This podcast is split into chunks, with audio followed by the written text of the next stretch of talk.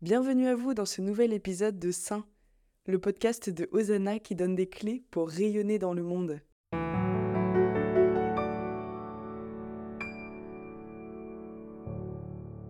Bonjour Odile, merci de venir discuter avec moi de Saint-Nicolas aujourd'hui, ça me fait très plaisir. Bonjour Juliette, merci à vous pour cette invitation. Odile, pour vous présenter, vous êtes éditrice et rédactrice en chef de Patapon, un magazine qui appartient aux éditions Teki. Oui, Et vous êtes aussi une partenaire fidèle d'Osana. Vous écrivez euh, plusieurs contenus de prière pour nous, qui ont beaucoup de succès. Principalement des contenus de prière sur les saints, un sur Maria Goretti, sur les époux Martin, sur le curé d'Ars, et récemment un parcours sur Saint-Nicolas. À savoir que vos parcours totalisent, j'ai compté plus de 33 000 participations. oh là là, merci beaucoup, merci à Hosanna, merci aux prions. Votre parcours à Saint-Nicolas, c'est une neuvaine qui commence le 28 novembre et qui va se terminer le jour de la Saint-Nicolas, le 6 décembre. Chaque jour, vous envoyez aux personnes inscrites à votre parcours un extrait de la vie de Saint-Nicolas en audio et aussi en version écrite si on préfère lire un texte, avec un conseil en lien avec le thème du jour et une prière aussi en lien avec ce thème. À partir de quoi avez-vous créé ce parcours? Alors, euh, j'ai écrit plusieurs livres sur Saint-Nicolas parce que euh, moi je suis Lorraine, je suis originaire de Nancy et Saint-Nicolas est le saint patron de la Lorraine. Depuis 1477, euh, pourquoi cette date? Eh bien, c'est la bataille de Nancy que le duc René II a confiée tout spécialement à Saint-Nicolas. C'est une victoire qui est importante parce qu'en fait, le duc de Bourgogne a attaqué le royaume de France et la Lorraine s'est interposée, en fait, était sur son chemin, donc s'est défendue et a réussi à tuer Charles le Téméraire. Ce qui fait qu'aujourd'hui nous sommes français, sinon nous serions peut-être bourguignons. Et aujourd'hui, la Lorraine est toujours attachée à Saint-Nicolas? Oui, effectivement, la Lorraine, comme euh, pas mal d'autres pays de l'Est, euh, la Russie, euh, Saint-Nicolas est aussi un saint patron de la Russie, l'Alsace, la Suède, l'Allemagne, bien sûr, que j'allais oublier, l'Autriche, les pays de l'Est, la Roumanie. il est fêté. Alors à Nancy, comment ça se passe? Il y a un défilé dans les rues qui rassemble environ 100 000 personnes, donc c'est vraiment un gros événement, avec des chars qui défilent dans les rues sur un thème, et le dernier char est toujours le char de Saint-Nicolas. Donc euh, un personnage euh, habillé en Saint-Nicolas qui va bénir la foule, qui va distribuer des bonbons. Donc c'est vraiment un jour de fête Nancy. Quand nous étions enfants, c'était vraiment le début des fêtes de Noël. C'était la joie, on recevait des cadeaux, des pains d'épices, euh, des mandarines, des petits jouets. Donc il y a vraiment une joie qui est liée à Saint-Nicolas. Mais est-ce que cet amour pour Saint-Nicolas est lié à quelque chose que Saint-Nicolas a fait de spécial pour Nancy? Eh bien, pas du tout, parce qu'en fait, il n'y a jamais mis les pieds. Il est originaire de Turquie et il n'a jamais quitté la Turquie et pourtant il est vénéré et fêté dans beaucoup de pays de l'Est sans y être jamais allé. Donc Saint-Nicolas est turc? Oui, effectivement, Saint Nicolas était turc. C'est un personnage historique, donc qui a réellement existé, même si ensuite de nombreuses légendes se sont développées autour de sa vie et spécialement de ses miracles, et c'est cela qui a fait qu'il a été connu jusque dans les pays de l'Est et dans l'Est de la France. Saint Nicolas est né à Myre, en Turquie, en l'an 270. C'était un fils unique de parents très riches et très âgés qui n'avaient pas eu d'enfants, qui ont beaucoup prié pour l'avoir. Donc il s'est retrouvé orphelin très jeune et avec toutes ses richesses, il a fait énormément de bien en fait. Il n'a rien gardé pour lui, il vivait tout simplement, pauvrement, et il faisait énormément de bien autour de lui, spécialement pour les enfants en difficulté. C'est le, vraiment le saint compris pour les enfants. Il y a eu aussi des miracles, on en parlera, qui ont eu lieu autour des enfants. Donc il est devenu évêque de Myre en l'an 300. Il a participé au concile de Nicée qui a donné le credo le plus long des deux credos que l'on récite à la messe, un credo très développé, donc qui a été fixé par le concile de Nicée et Nicolas était dans les participants en l'an 325 et puis euh, il est mort en l'an 343 euh, très âgé, très épuisé par tout le bien qu'il avait fait. Donc il est mort le 6 décembre, comme vous le disiez, il- on le fête euh, le 6 décembre. Est-ce qu'on connaît l'enfance de Saint-Nicolas? On n'a pas tellement de détails de son enfance parce qu'on n'a pas retrouvé d'écrits, il n'y a pas eu de biographe. En fait, ça s'est transmis vraiment par le bouche à oreille. Dans mon livre Saint-Nicolas, l'ami des enfants, qui est paru aux éditions Teki, j'ai essayé d'imaginer son enfance en fonction de ce qu'on connaît de l'époque. Donc, il est né à Patard, à quelques kilomètres de Myre, dont il deviendra évêque euh, plus tard. Et Patars, c'est un port, un port euh, dans une province grecque d'Asie mineure, un grand port. Donc, on, imagine son enfance euh, avec une bande de copains. Il court vers le port, il regarde les bateaux qui arrivent avec les cargaisons de bois, de laine, de céréales et qui repartent dans le monde entier vers Rome, vers la Grèce, vers Massilia en Gaule, c'est-à-dire Marseille, même vers l'Afrique. Donc, on imagine cette cette enfance très vivante qui lui donne peut-être le goût des voyages, euh, mais en fait c'est sa mémoire qui voyagera, mais lui ne bougera pas de cette province en fait. Euh, il fera quelques kilomètres pour être évêque de Myre, mais c'est tout. À partir de quel moment de sa vie est-ce qu'on a des écrits? Alors, on n'a aucun écrit, on n'a aucun écrit de lui, il n'a pas écrit de livre, il n'a pas écrit de traité ni d'homélie. Euh, en tout cas, on n'a retrouvé aucune de ces homélies, contrairement à Saint Augustin, dont on a beaucoup de sources, beaucoup de traces écrites. Euh, non, Saint Nicolas n'a rien écrit, c'est vraiment resté des légendes qui se transmettaient de bouche à oreille. Euh. Par exemple, une des légendes qu'il a fait connaître, c'est les trois jeunes filles. Donc, il s'agissait de trois jeunes filles pauvres qui n'avaient pas les moyens de se payer une dot, c'est-à-dire la somme d'argent dont elles avaient besoin pour se marier. Euh, elles vivaient avec leur père et elles étaient très inquiètes euh, par rapport à leur avenir parce que sans dot, une fille était euh, destinée à la rue, quoi. C'était horrible. Et les a entendus parler. Le soir, ils se glissent dans la maison et ils voient leurs bas. Donc, elles avaient lavé leurs bas et les avaient mis à sécher sur la cheminée. Il met un sac d'or dans chacun des bas de ces trois jeunes filles. Et le matin, elles prennent leurs bas, elles découvrent les sacs d'or et, et elles sont sauvées, elles se réjouissent avec leur père. Et, elles n'ont jamais su qui était leur généreux bienfaiteur. Mais c'est suite à ça qu'on met des bas ou des grosses chaussettes euh, sur les cheminées.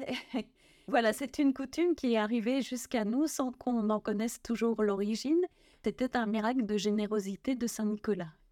Oui, en effet, je ne savais pas que ça venait de, Saint Nicolas. Est-ce qu'il y a des choses dont on est certain dans son histoire ou tout est légende?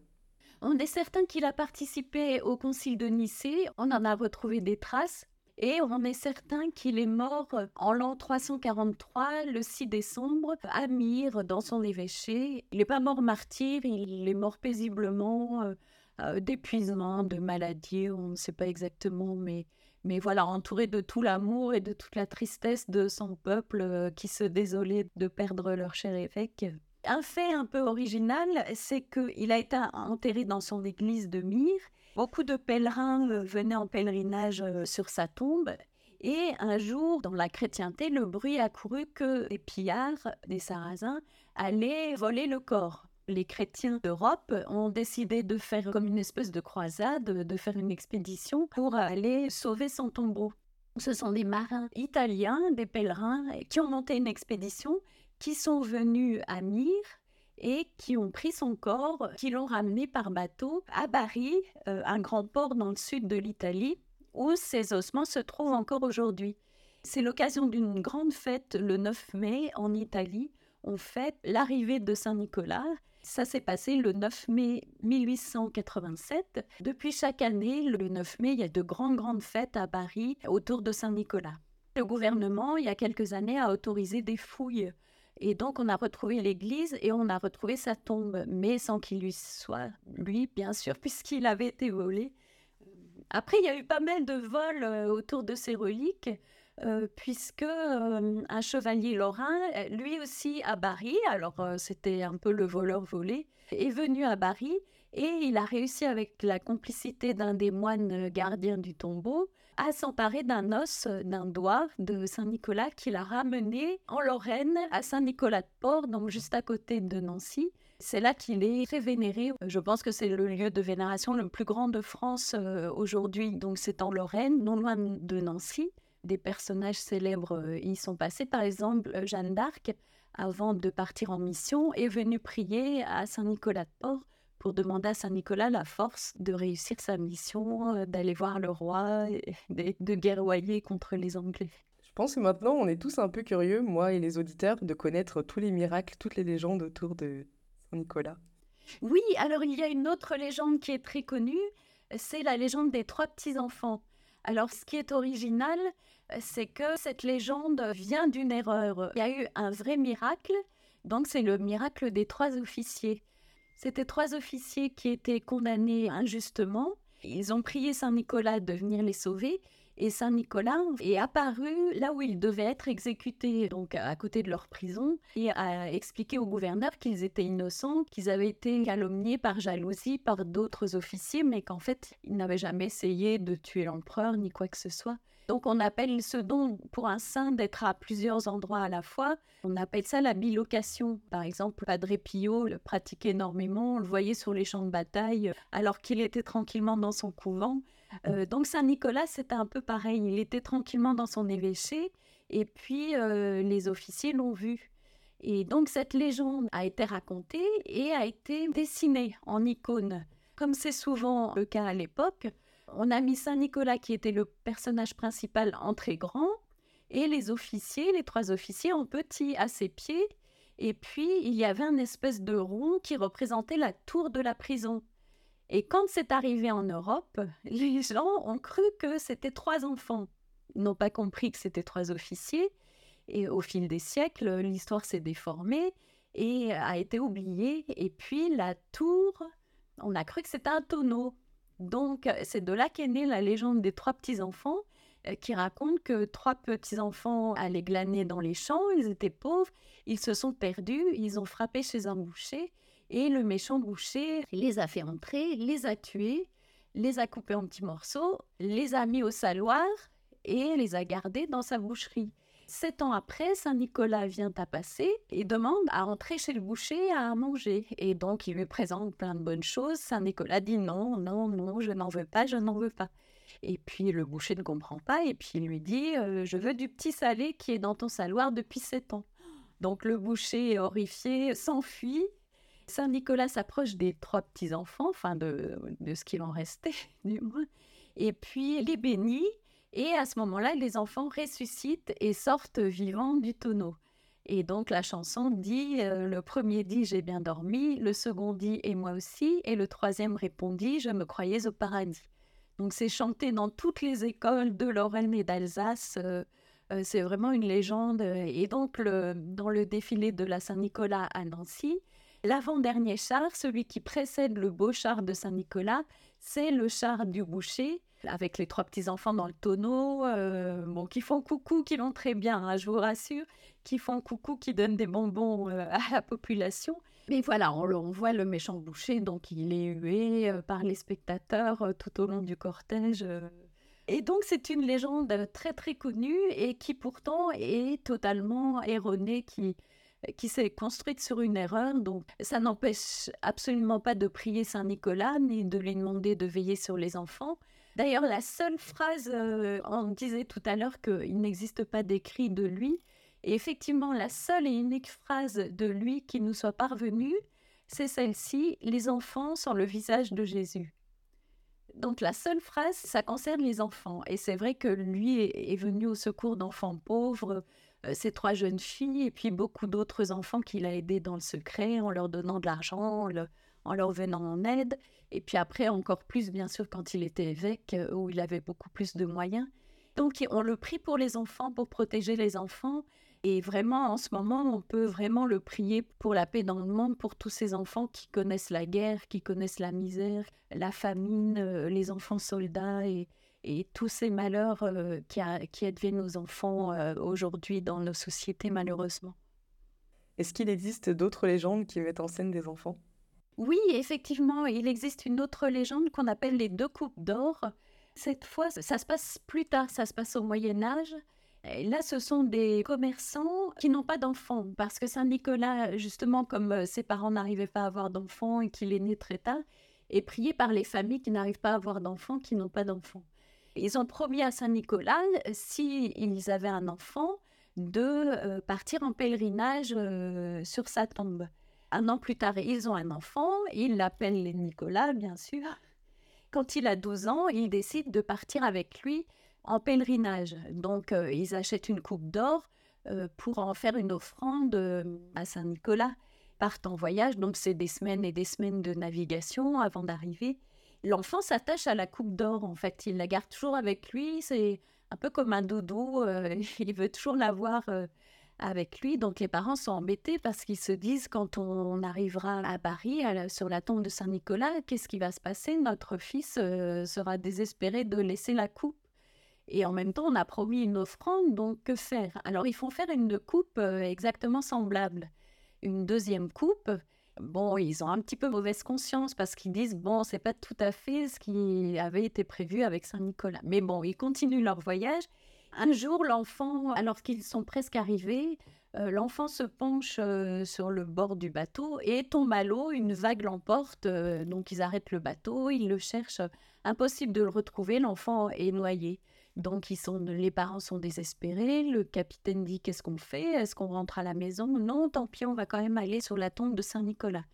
Donc ils vont sur la tombe de Saint-Nicolas, euh, ils sont très tristes, mais en même temps, ils se disent euh, on a eu 12 ans de bonheur avec notre enfant, on va remercier Saint-Nicolas. Donc, ils vont jusqu'à la tombe, ils posent la deuxième coupe d'or sur la tombe de Saint-Nicolas. Tout à coup, ils entendent des pas derrière eux. Ils se retournent, c'est leur fils qui est là, vivant, avec euh, l'autre coupe d'or qui vient la poser. Il raconte que quand il est tombé à l'eau, il a vu un homme vêtu de rouge avec une mitre et une crosse, donc les attributs de l'évêque. Euh, qui l'a sauvé, qui lui a pris la main, qui l'a sorti de l'eau. Il s'est retrouvé sur la terre ferme. Il n'avait plus qu'à marcher vers l'église euh, pour retrouver ses parents. Ils ont demandé pardon à Saint-Nicolas d'avoir fait deux coupes. Ils ont laissé les deux coupes en offrande et puis ils sont rentrés chez eux très heureux. Voilà une deuxième légende qui nous parle des enfants et de Saint-Nicolas. Cela me fait penser que les marins grecs euh, prient énormément Saint-Nicolas justement, suite à ces miracles, il y a eu plusieurs miracles de noyade ou, de tempêtes apaisées. Et les marins grecs prient énormément Saint Nicolas. Ils ont tous une petite icône de Saint Nicolas sur leur bateau et ils le prient pour être protégés des dangers de la mer, euh, des tempêtes, des noyades, des ouragans. Est-ce qu'il y a des prières particulières à Saint Nicolas oui, alors effectivement, il existe des prières à Saint-Nicolas. Alors il y a des petites chansons, des petites chansons prières qu'on chante dans les écoles. Par exemple, Grand Saint-Nicolas, patron des écoliers, apportez-moi des pommes dans mon petit panier. Je serai toujours sage comme une petite image, j'apprendrai mes leçons pour avoir des bonbons. Venez, venez, Saint-Nicolas. Alors ça, c'est ce qu'on chante dans les écoles. Et puis le côté plus sérieux, c'est euh, justement à Saint-Nicolas-de-Port autour du 6 décembre. Il y a toujours une grande procession au flambeau dans la basilique. Et là, on chante les litanies de Saint-Nicolas. Alors il y a énormément de couplets qui sont inscrits, un peu comme à Lourdes, vous savez, où on chante Ave Maria et sur le petit papier, le petit cône qui protège la flamme du cierge, les, les paroles sont écrites dessus. Et eh bien là, c'est un peu pareil. On a une protection en papier autour des cierges et les, les paroles de la litanie sont écrites dessus. Donc c'est très très long. N'hésitez pas à chercher sur Internet ou à regarder justement sur la neuvaine quelques extraits. Euh, par exemple, euh, Saint Nicolas, ami des petits-enfants, priez pour nous. Saint Nicolas, modèle de vie évangélique, priez pour nous. Saint Nicolas qui exaucez ceux qui vous invoquent, priez pour nous voilà un petit extrait, mais c'est très très long, très intéressant parce que ça reprend toute sa vie, toutes ses qualités, euh, tout ce pourquoi il est prié, la défense des innocents, les enfants, la défense de la pureté. On prie aussi pour nos évêques. Il est aussi modèle des évêques et des prêtres, des dirigeants, puisqu'il a eu un rôle important quand il était évêque. Enfin, vraiment, voilà, pour l'Église, pour les familles, euh, il y a plein de motifs de prière qu'on retrouve dans ces litanies. Est-ce qu'il n'y a pas un air de ressemblance avec le Père Noël? Alors là, Juliette, c'est vraiment une question très intéressante parce que effectivement, c'est Saint Nicolas qui a euh, inspiré totalement le personnage du Père Noël. Euh, ce qui s'est passé, c'est qu'il était vénéré en Hollande, à la fondation de New York et des États-Unis. Les colons sont partis de Hollande avec des icônes de Saint Nicolas et puis leur dévotion à Saint Nicolas. Donc ils sont mis à le prier là-bas. D'ailleurs, la première église de New York euh, s'appelait Saint Nicolas. Oui, il y a vraiment plein de choses qu'on ne connaît pas sur lui et il est présent partout. Donc ensuite, les années ont passé. Un jour, quelqu'un a publié un petit conte sur Saint-Nicolas, mais en le transformant en lutin et en l'appelant le lutin de Noël. Coca-Cola a repris l'idée, lui a enlevé tous les attributs d'évêque, euh, la mitre a été remplacée par le bonnet, on lui a mis le traîneau, les rênes, on l'a fait naître au pôle Nord et tout ça. Il y a eu tout l'imaginaire autour du Père Noël, mais la base, la couleur rouge, la barbe, c'est vraiment l'iconographie de Saint Nicolas qui reste. Et d'ailleurs, dans les pays anglo-saxons, on l'appelle Santa Claus, ce qui veut dire Saint Nicolas. Et non pas comme nous, Père Noël, à chaque fois qu'on voit le Père Noël, on peut prier Saint Nicolas et peut-être espérer qu'un jour le Père Noël soit évincé par, par Saint Nicolas mmh. qui retrouve euh, toute sa place. Euh. Et c'est vrai que le fait qu'il distribue les cadeaux, c'est aussi l'histoire qu'on a racontée tout à l'heure, les trois sacs d'or qui ont sauvé les trois jeunes filles, le fait de donner des cadeaux, en fait, on voit nettement le lien avec le Père Noël qui distribue les, les cadeaux, donc c'est vraiment inspiré de Saint Nicolas. Et en Lorraine, le soir du 6 décembre, on dit aux enfants que Saint-Nicolas va passer. Donc les enfants déposent pour Saint-Nicolas un verre de lait et pour l'âne de Saint-Nicolas une carotte. Et le lendemain matin, quand ils se lèvent, à la place, ils trouvent un pain d'épices, une orange. Euh, bon, ça c'était dans la tradition. Hein. Aujourd'hui, ils vont plutôt trouver des Legos ou des Playmobil, dont un Playmobil de Saint-Nicolas. en tout cas, des jouets, des poupées. Euh. Mais j'ai connu des personnes âgées qui racontent encore comment elles mettaient la carotte pour l'âne de Saint-Nicolas et comment elles étaient contentes le matin de trouver des mandarines ou, ou des oranges ou des pains d'épices qu'elles avaient mis dans leurs chaussures devant la cheminée.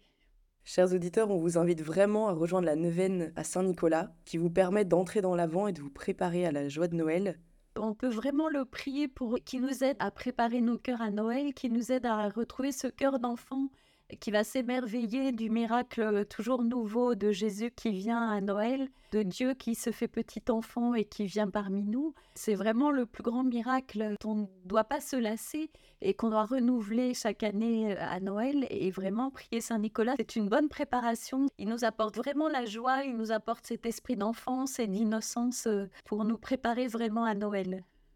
Vous trouverez le lien de la nouvelle en description de ce podcast. Merci beaucoup, Odile, pour cette intéressante discussion. Merci, Julienne. Merci à tous.